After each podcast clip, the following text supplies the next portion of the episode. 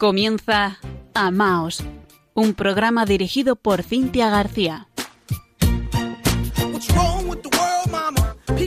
Queridos oyentes de Radio María, muy buenas noches. Hoy es lunes. Les saluda Cintia García desde Murcia junto a nuestro compañero Fran Juárez, responsable en la edición técnica del programa.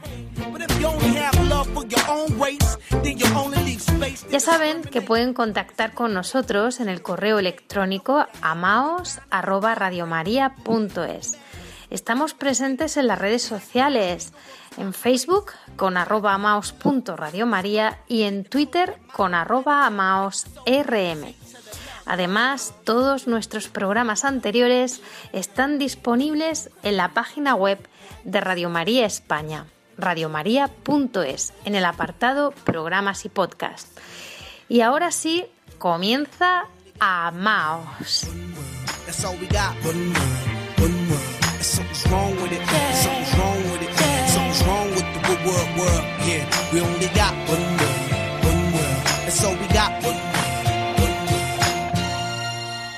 Hay que encender una luz por pequeña que sea. Aunque tengas la noche en los ojos y el alma deshecha, uno sabe que siempre la paz sobrevive a la guerra. Y que sirve decir tu verdad, aunque nadie la crea.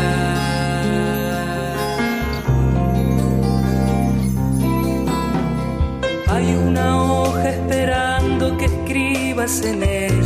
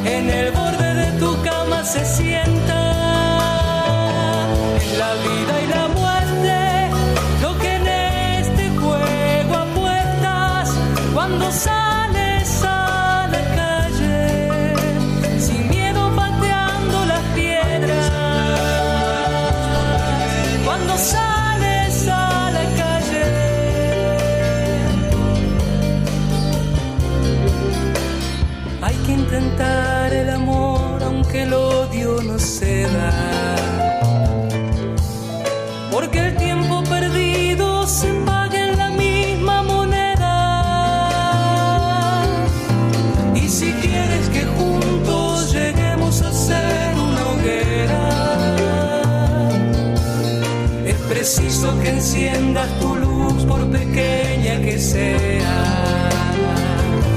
La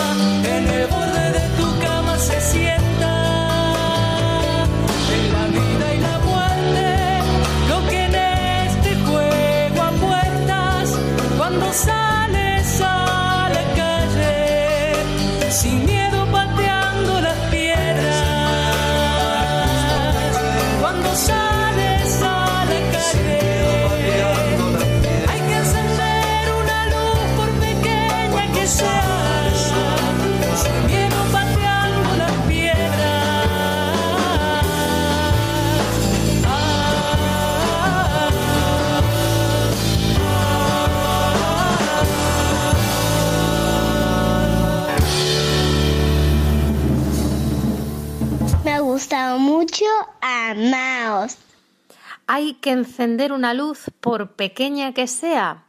Así lo dice el Santo Padre Francisco. También nosotros debemos ser misterio de la luna y así dar la luz recibida del sol, que es Cristo el Señor. Tenemos dos riesgos. Uno, recibir la luz y quererla solo para nosotros mismos. Pero entonces, una luz que no ilumina a su alrededor, ¿para qué sirve? ¿Qué sentido tiene?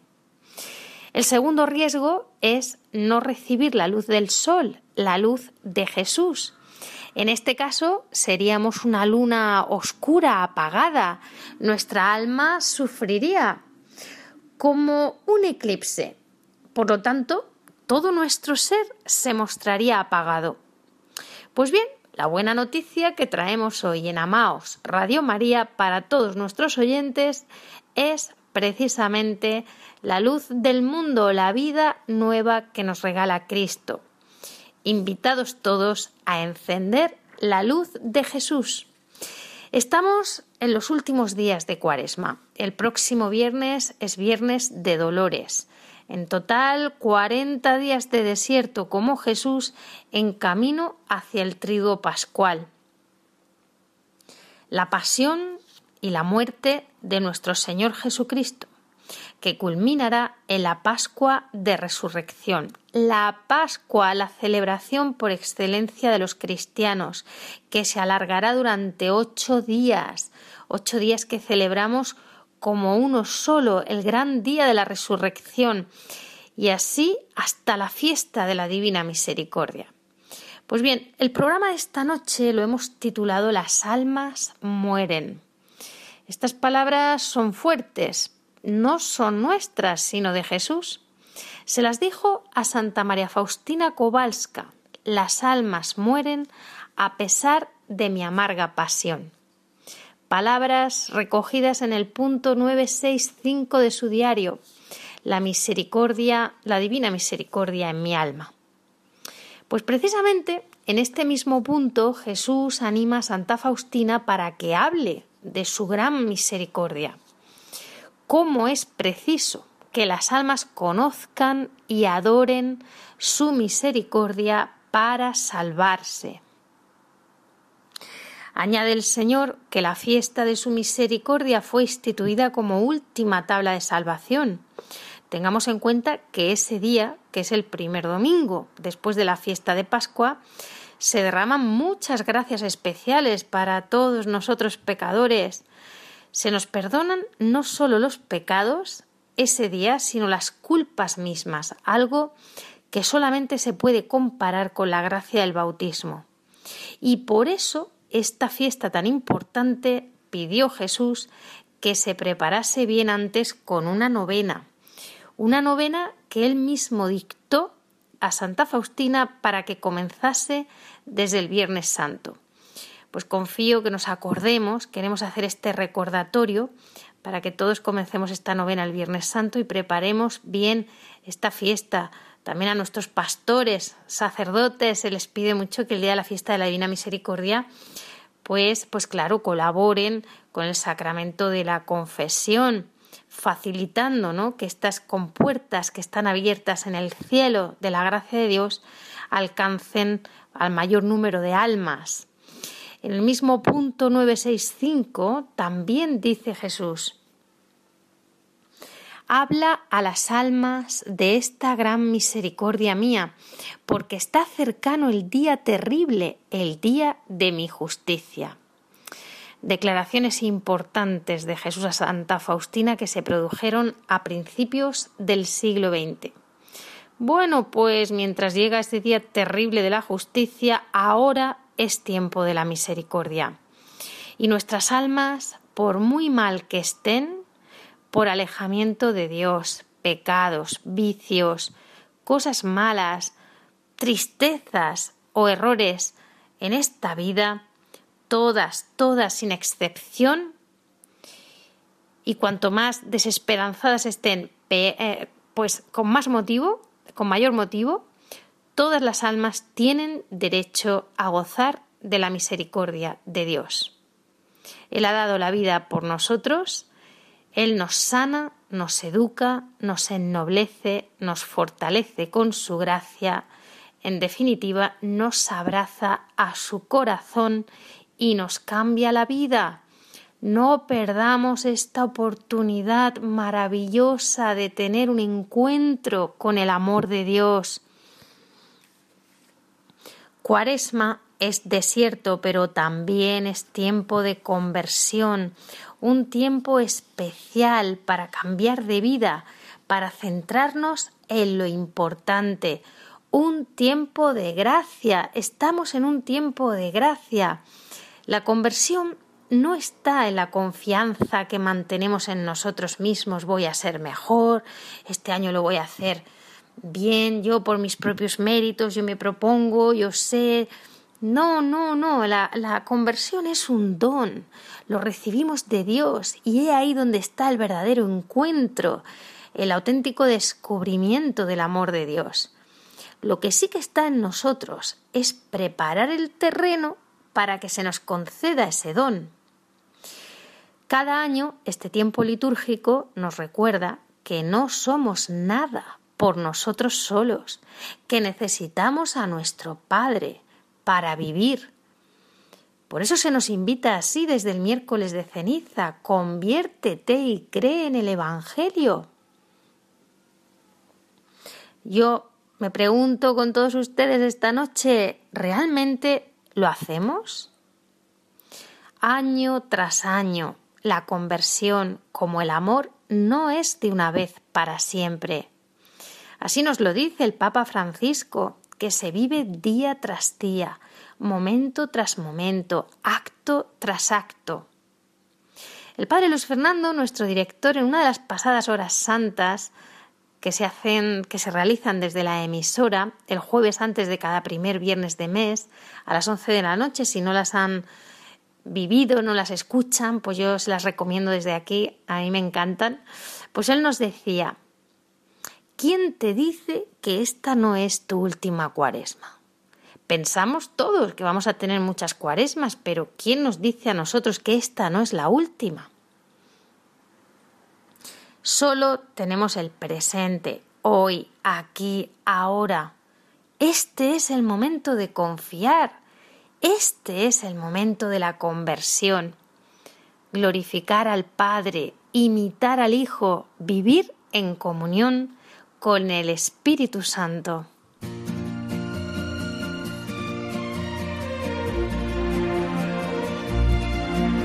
Sí, sonríe amor así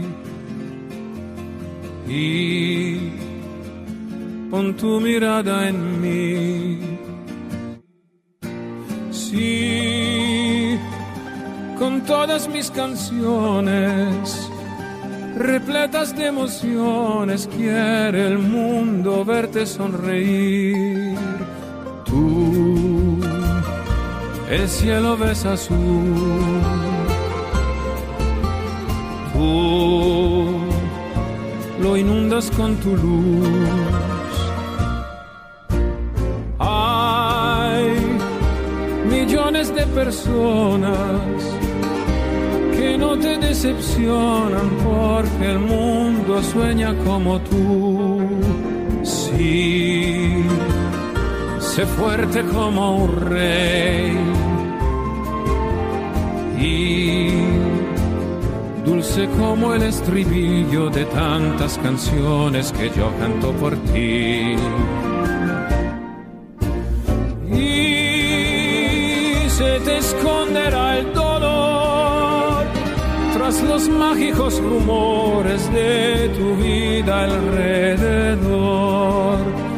Ven por tu calle entre la gente, baila enamoradamente como hacías para mí.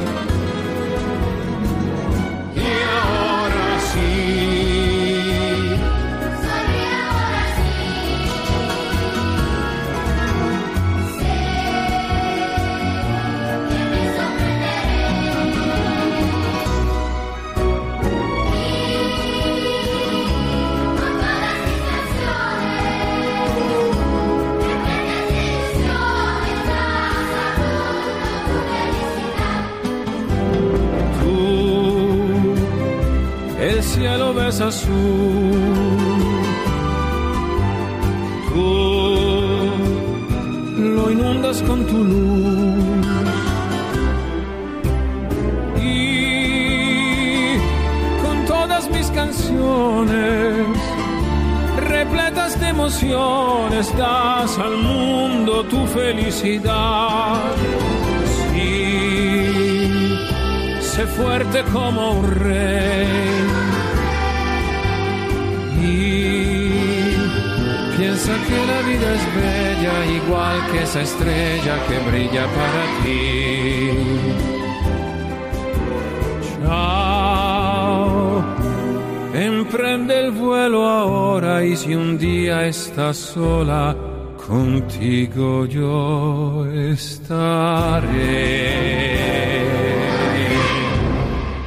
Estamos en Amaos meditando sobre el tema de esta noche, las almas mueren. Así lo decía nuestro Señor a Santa Faustina, las almas mueren a pesar de mi amarga pasión. Y como no queremos que nuestras almas mueran, vamos a meditar sobre nuestra auténtica conversión. Hay que mirar a Jesús y cambiar de vida, volvernos a Dios y no separarnos nunca más de Él. Hoy el mundo se hunde en pecados, en la sangre de los niños no nacidos y en las lágrimas de tantos perjudicados.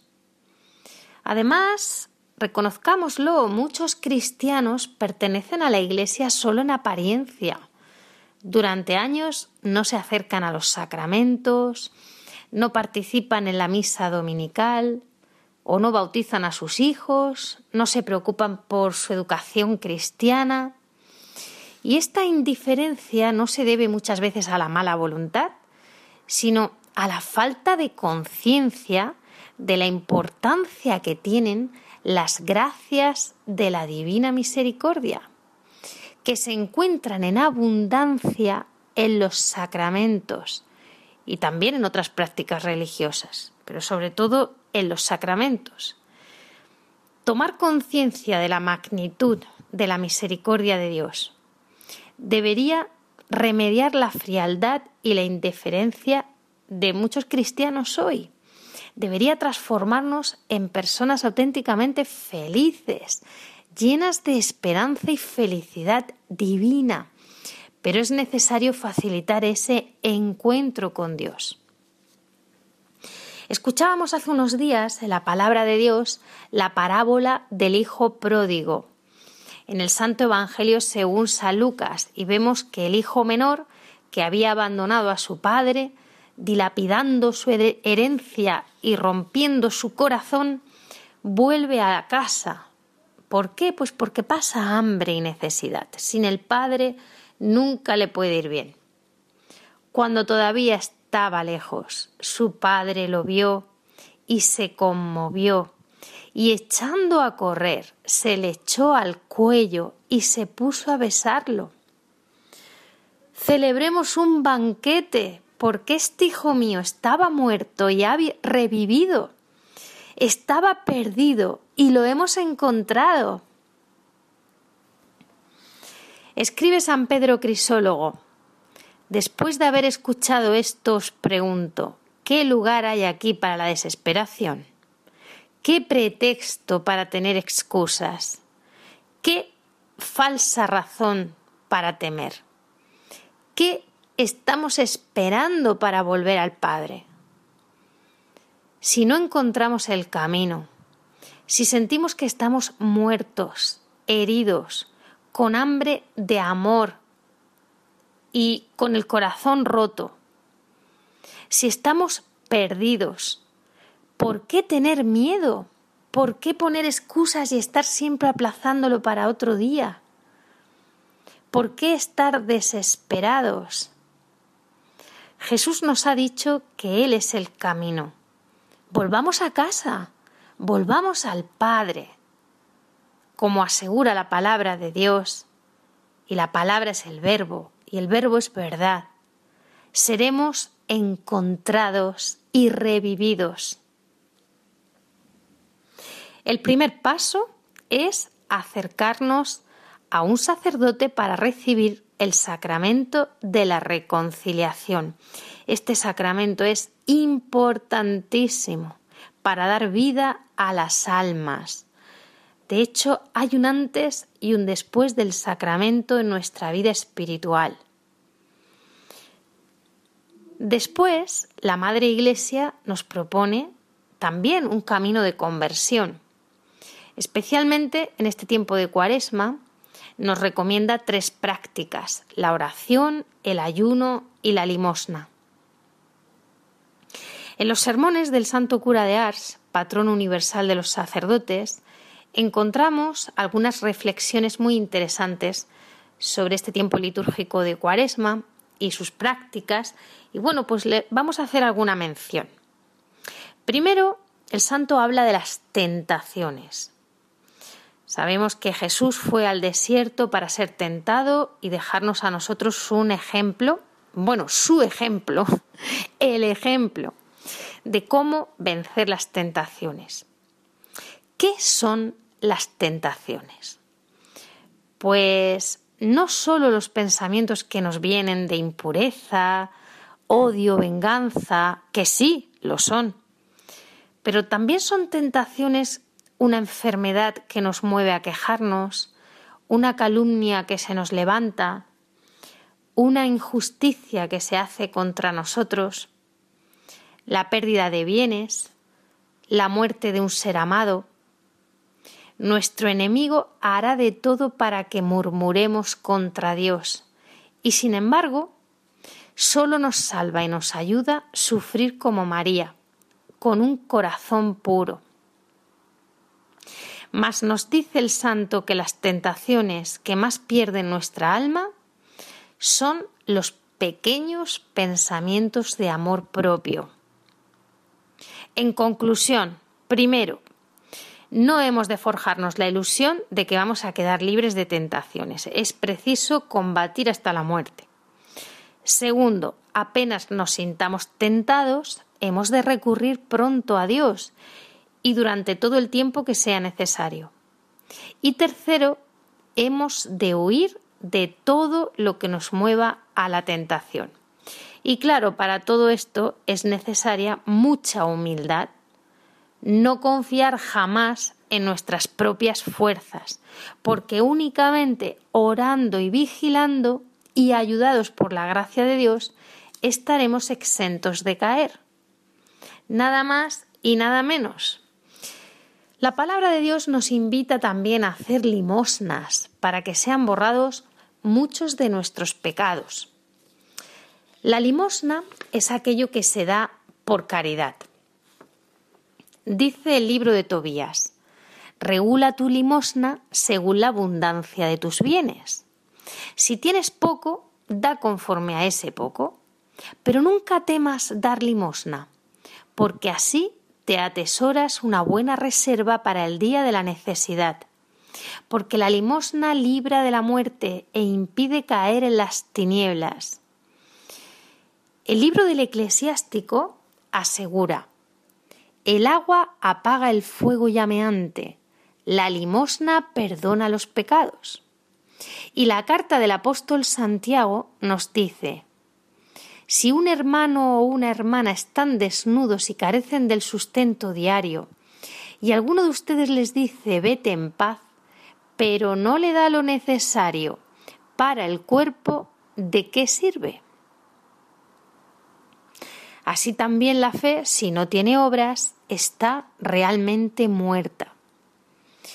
El santo cura de Ars asegura que los pobres se salvarán sufriendo con paciencia su pobreza y pidiendo con resignación el auxilio de los ricos, y que los ricos, por su parte, hallarán modo de satisfacer por sus pecados, teniendo compasión de los pobres y aliviándoles dentro de lo posible pero que será aborrecible a los ojos de Dios aquel que ve sufrir a su hermano y pudiendo ayudarle no lo hace. Contemplemos el corazón de Jesucristo, tan abrasado en la caridad que al encontrarse en presencia de los enfermos, muertos, débiles o necesitados, él no podía pasar sin aliviarlos o socorrerlos. Quien está adornado con el verdadero espíritu de la caridad, solo busca a Dios y no quiere otra cosa que agradarle. Además, es el mismo Jesús el que nos dice que si damos limosna, bendecirá nuestros bienes de un modo especial. Dad y se os dará. Si damos en abundancia, se nos dará también en abundancia. Nos dice, bienaventurados los misericordiosos, porque ellos alcanzarán misericordia. La misericordia es ver las miserias del prójimo y cubrirlas con nuestro corazón, ya sean corporales, necesidades corporales o necesidades espirituales, que las hay y muchas. Y en otra parte nos dice, de la misma manera con que tratéis a vuestros hermanos, seréis tratados. Por lo tanto, el Señor nos invita a la limosna siempre que nuestras posibilidades lo permitan, con santa paz, pero también con una condición importante, la pura intención, es decir, dar la limosna solamente por amor a Dios. En el Evangelio de San Lucas leemos cómo Jesús dice, Dad limosna ante todo de lo que lleváis dentro, y así todo será limpio para vosotros. Qué precioso. Es decir, que cuando nos damos de lo que lleváis dentro, cuando nos damos a nosotros mismos, nuestro corazón se va purificando por dentro. Un corazón limpio y puro es un corazón lleno de Dios. Y Dios es amor que se dona a sí mismo, que se da a Él mismo sin límites. Pero fijaos, la mayor razón para dar limosna con alegría y de todo corazón es pensar que se la damos al mismo Jesucristo. Desde luego, que la avaricia no eche raíces en nuestros corazones, que luego es muy difícil arrancarla de ahí. Y si no podemos dar alivio, socorro, cuidemos siempre de no despreciar a nadie y, y, mucho menos a los indigentes, porque realmente es a Jesús mismo al que estamos despreciando. Jesús nos asegura que es Él mismo, precisamente en el Evangelio de San Mateo, donde nos habla del juicio final. Porque tuve hambre y me disteis de comer, tuve sed y me disteis de beber, fui forastero y me hospedasteis, estuve desnudo y me vestisteis, enfermo y me visitasteis, en la cárcel y vinisteis a verme. Y también nos aclara, cuando hagas limosna, no lo vayas trompeteando por delante como hacen los hipócritas en las sinagogas y por las calles, con el fin de ser honrados por los hombres. En verdad les digo que ya reciben su paga. Tú, en cambio, cuando hagas limosna, que no sepa tu mano izquierda lo que hace la derecha pues escuchemos la palabra de Dios, que no hay ninguna otra palabra más importante. Y como dice San Pablo en su carta a los Corintios, cada cual dé según el dictamen de su corazón, no de mala gana ni forzado, pues Dios ama al que da con alegría.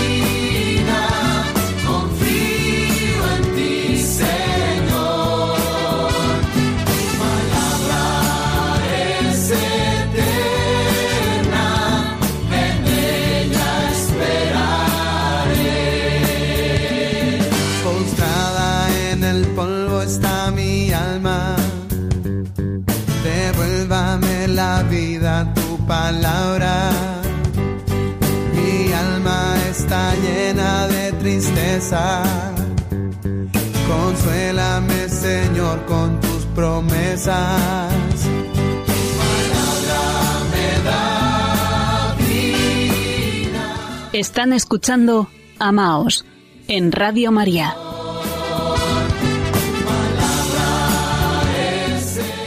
Tu palabra nos da vida, Señor. Seguimos en Amaos.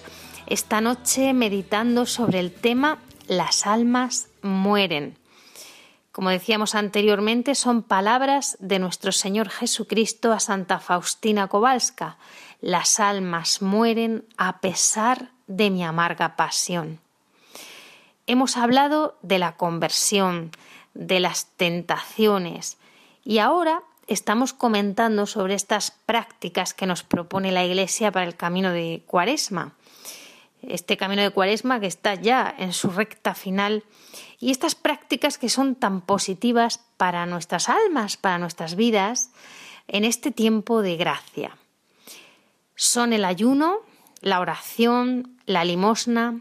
Sobre la limosna ya hemos comentado. Vamos a hablar a continuación del ayuno.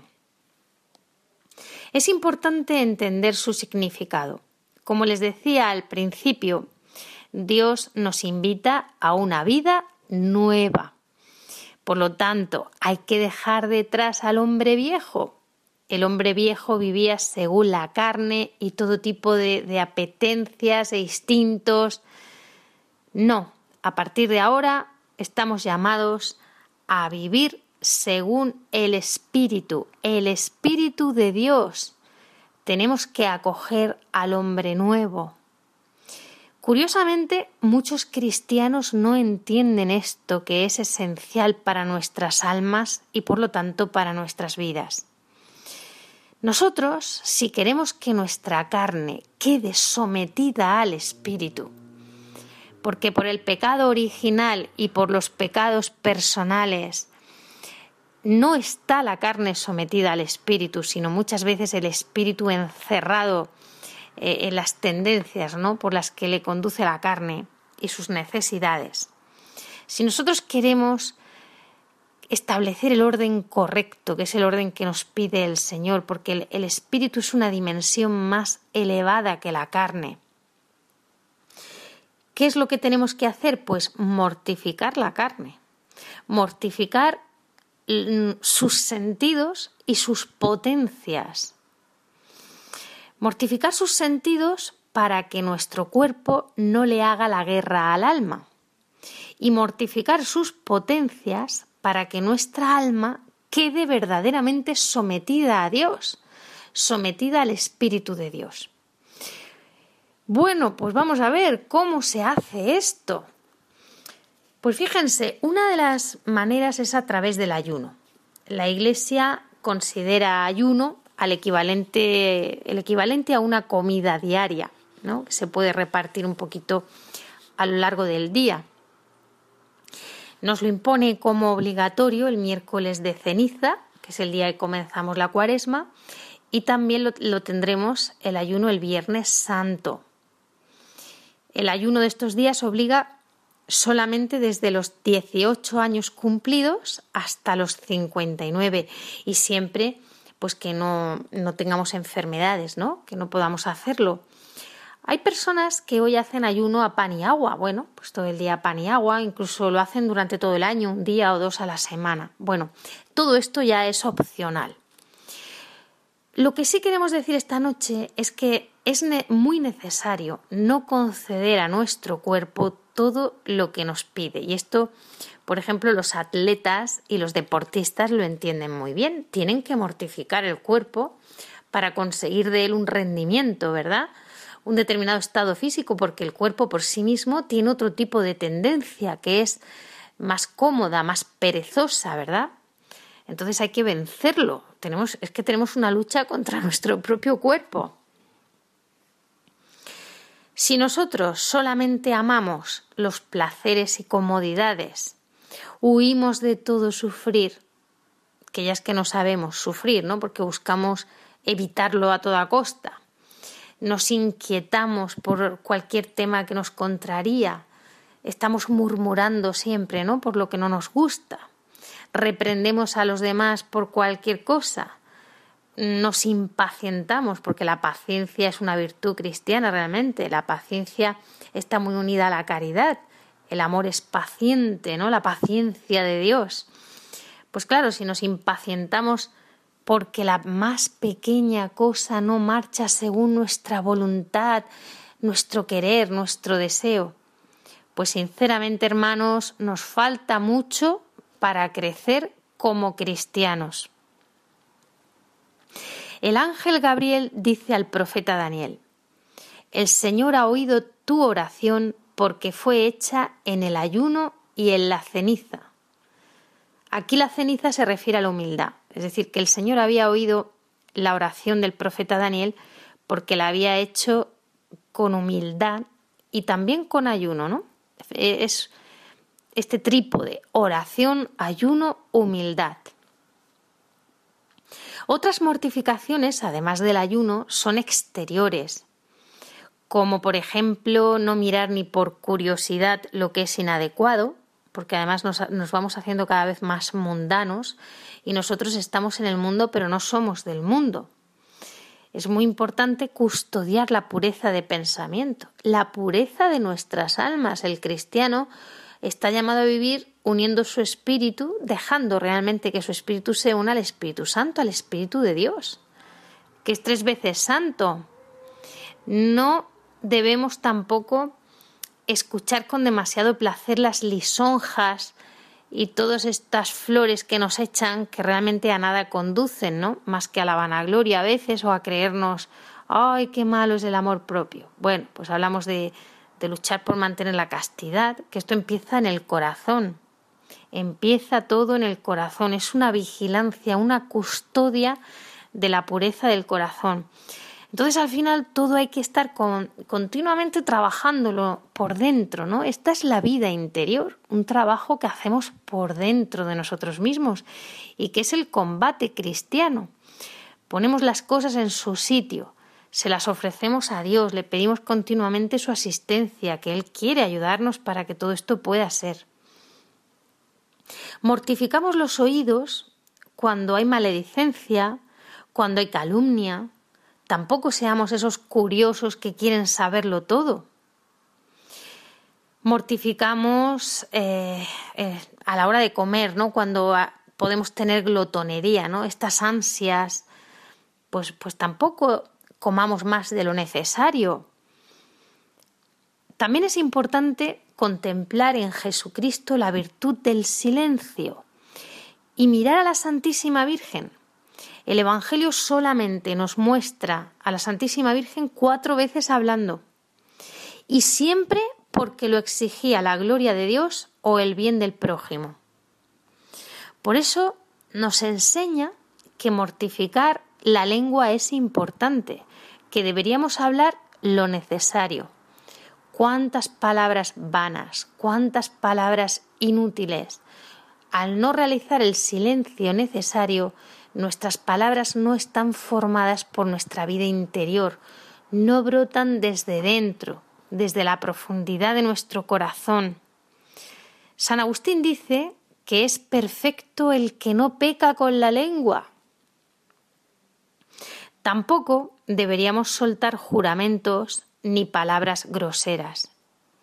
Y en cierto modo, tampoco podemos darle al cuerpo todo el descanso que nos pide. Bueno, pues además de estas mortificaciones exteriores, son necesarias las mortificaciones interiores. Y aquí, sobre todo, son las de nuestra imaginación. ¡Ay, cuántos males nos entran por ahí! Si nuestra imaginación divaga de un lado a otro todo el día entretenida en cosas inútiles y no vigilamos y no vemos por qué caminos nos conduce, fijándose a lo mejor en cosas que nos puedan conducir al mal, si no somos nosotros los dueños de nuestra propia vida. ¿Cuánta vigilancia hemos de tener sobre nosotros mismos, sobre nuestros propios pensamientos? Estamos realmente perdiendo un tiempo precioso que al Señor le gustaría que ocupásemos en pensar en Él y en las almas. La Sagrada Escritura nos dice que al Señor le agrada la misericordia, pero también el conocimiento de Dios. Dedicar tiempo al conocimiento de Dios. Y esto se hace pues a través de la oración, por supuesto, a través de la palabra de Dios y pasando tiempo con el Señor. Y además hemos de mortificar a menudo nuestra voluntad para no hacer todos nuestros quereres y deseos, sino hacer en cada momento la voluntad de nuestro Padre Dios, como hizo nuestro Señor Jesús. Nosotros estamos llamados a imitarle. La voluntad de Dios, esta es la santidad, lo bueno, lo que le agrada, lo perfecto. Somos cristianos y hemos de imitar a Jesucristo. Pero si no aspiramos en la vida más que a procurarnos satisfacciones y placeres, nunca lo vamos a conseguir. Jesús nos dice, el que quiera venir conmigo, que se niegue a sí mismo, que cargue con su cruz y me siga. Si uno quiere salvar su vida, la perderá, pero el que pierda su vida por mí la encontrará. ¿De qué le sirve a un hombre ganar el mundo entero si pierde su alma? ¿O qué podrá dar para recobrarla? Porque el Hijo del Hombre vendrá entre sus ángeles con la gloria de su Padre, y entonces pagará a cada uno según su conducta os aseguro que algunos de los aquí presentes no morirán sin antes haber visto llegar al Hijo del Hombre con su majestad.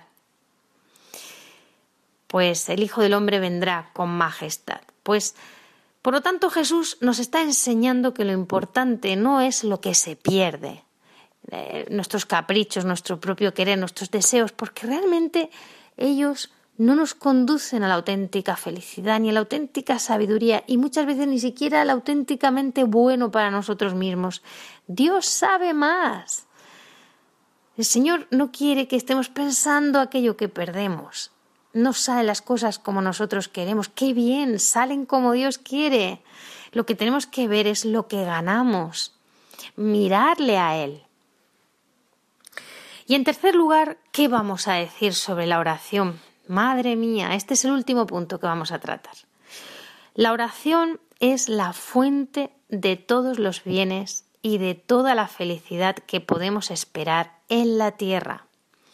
Si nos hallamos tan pobres, tan faltos de luces y de dones de la gracia, es porque no oramos o lo hacemos mal. Digámoslo con pena, Muchas personas ni siquiera, ni siquiera saben lo que es orar. La oración es para nuestra alma lo que la lluvia para el campo, porque la oración abre los ojos del alma. El cristiano confía solamente en Dios, nada espera de sí mismo. La oración inflama el corazón con el pensamiento de la presencia de Dios, con el deseo de agradarle y de no servirle nada más que a Él. Nosotros mismos podemos observar que a medida que descuidamos la oración, vamos perdiendo el gusto por las cosas del cielo. No pensamos más que en las cosas de la tierra. Pero si reanudamos nuestra oración, sentimos también renacer en nosotros el pensamiento y el deseo de las cosas de Dios. Por otra parte, todos los pecadores, salvo extraordinario e insólito milagro, se han convertido por la oración. Mirad lo que hizo Santa Mónica para alcanzar la conversión de su hijo San Agustín, o el mismo San Agustín, cuando quiso de veras convertirse? ¿Cuántos pecadores saldrían del pecado si acertasen a recurrir a la oración? Además, la oración es dulce y consoladora. Cuando está bien hecha, es aceite balsámico que se extiende por toda el alma y parece hacernos sentir ya aquí en esta tierra la felicidad de la que gozan los bienaventurados del cielo.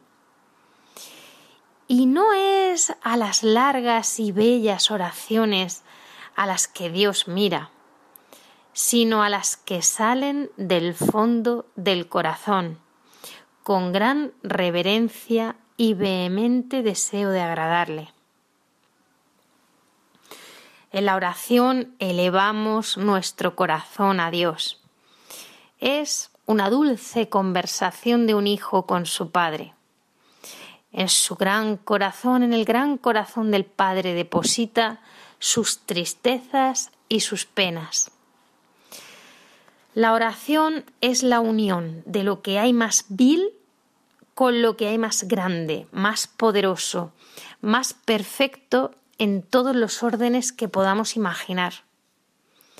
No podemos hallar la felicidad aquí en la tierra si no amamos a Dios, y solamente podemos amarle orando. Tenemos que orar con frecuencia. No tenemos más que abrir el catecismo para leer allí el deber que tiene todo cristiano de orar. Orar por la mañana, orar por la noche y a menudo durante el día. Orar siempre. No deberíamos comenzar jamás el trabajo sino después de haber orado. Y además es por la mañana cuando Dios nos tiene preparadas todas las gracias para que podamos pasar santamente el día. Pues Él sabe mejor que nosotros a lo que nos vamos a tener que enfrentar.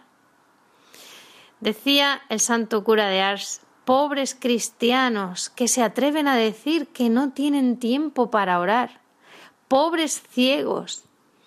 Encontramos demasiado sacar algunos minutos para agradecer las gracias que nos concede el Padre en todo momento tenemos tareas, decimos, pero nos engañamos miserablemente. Nuestra tarea no es otra que la de agradar a Dios y salvar nuestra alma. Todo lo demás no es nuestra tarea. Si uno no la hace, otro la hará. Mas si pierdes el alma, ¿quién la salvará? La oración hace que hallemos menos pesada nuestra cruz, endulza nuestras penas y nos vuelve menos apegados a la vida. Atrae sobre nosotros la mirada misericordiosa de Dios y fortalece nuestra alma contra el pecado, pues nos hace comprender hasta qué punto ultraja el pecado a Dios nuestro Señor.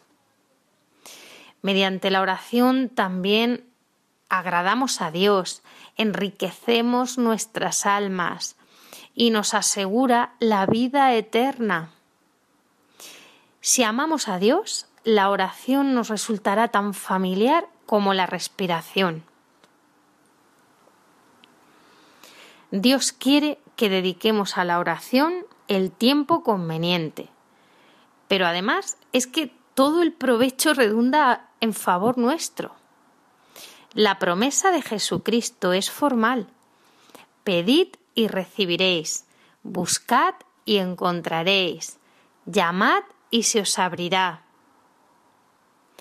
Todo lo que pidáis al Padre en mi nombre lo obtendréis si pedís con fe. Cuantos invocan al Señor y recurren a Él han experimentado los efectos de su misericordia. Si además estamos en horas de prueba, debemos redoblar nuestras oraciones. Orar con fe, con el corazón lo más puro posible, en gracia de Dios, con una confianza bastante grande y perseverantes, conformes con el Espíritu de Dios. Recordad que Dios quiere escribir una historia con cada una de nuestras almas.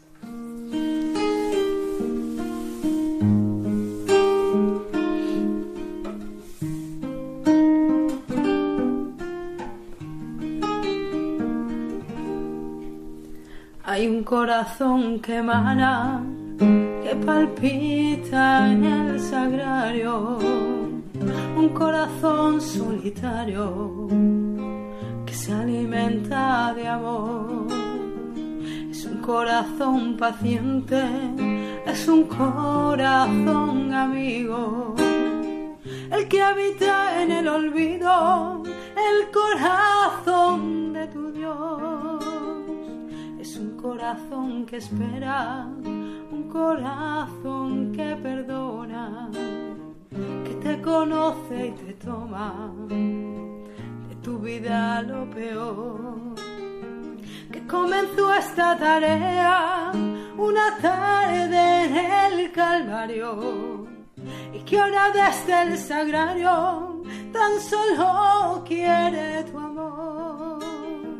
Decida a todos que vengan a la fuente de la vida, que hay una historia escondida dentro de este corazón.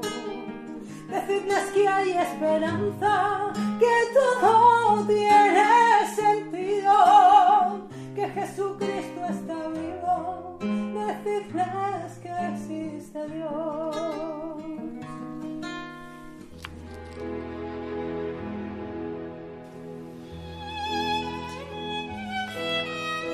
Cerramos este programa con una oración pidiendo la intercesión del Padre Pío por todos nosotros pecadores. Oremos.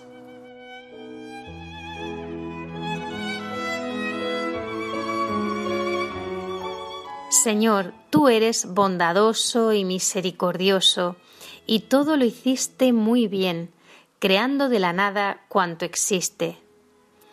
Señor, tú eres clemente y comprensivo, y no quieres la muerte del pecador, sino que se convierta y viva. Señor, tú eres paciente y fiel, y esperas al Hijo pródigo e invitas al justo a alegrarse a su regreso. Señor, tú tanto amaste al mundo, que enviaste a tu Hijo único, no para juzgarnos, sino para salvarnos. Señor, tú quieres que todos los hombres se salven, lleguen al conocimiento de la verdad y sean uno como tú eres uno. Te pido la conversión de los que como yo son pecadores. Quiero unirme junto al Padre Pío a tu deseo de salvación universal, solidarizándome con mis hermanos y emprendiendo con ellos un camino de sincera conversión. Dame la gracia de cumplir tus mandamientos, alimentando al hambriento, dando de beber al sediento, vistiendo al desnudo, alojando al forastero, visitando al enfermo y al encarcelado, descubriéndote y respetándote en la obra de tus manos. Cambia mi forma de pensar y de sentir, porque muchas veces no parezco hijo tuyo. Permíteme disfrutar al final de los tiempos del banquete que tienes preparado, no solo para los que te conocen y sirven, sino también para aquellos que no han tenido esa gracia y que a pesar de no saberlo, también son hijos tuyos. Amén.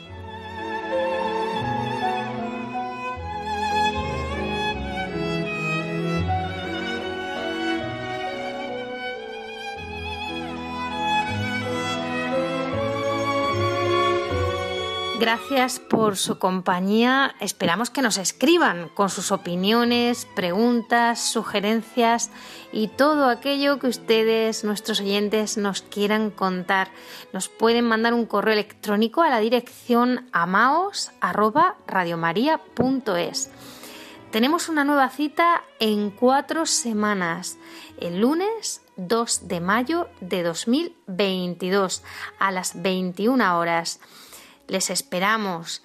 Sigan escuchando la programación de Radio María y amaos. Un saludo y que Dios los bendiga.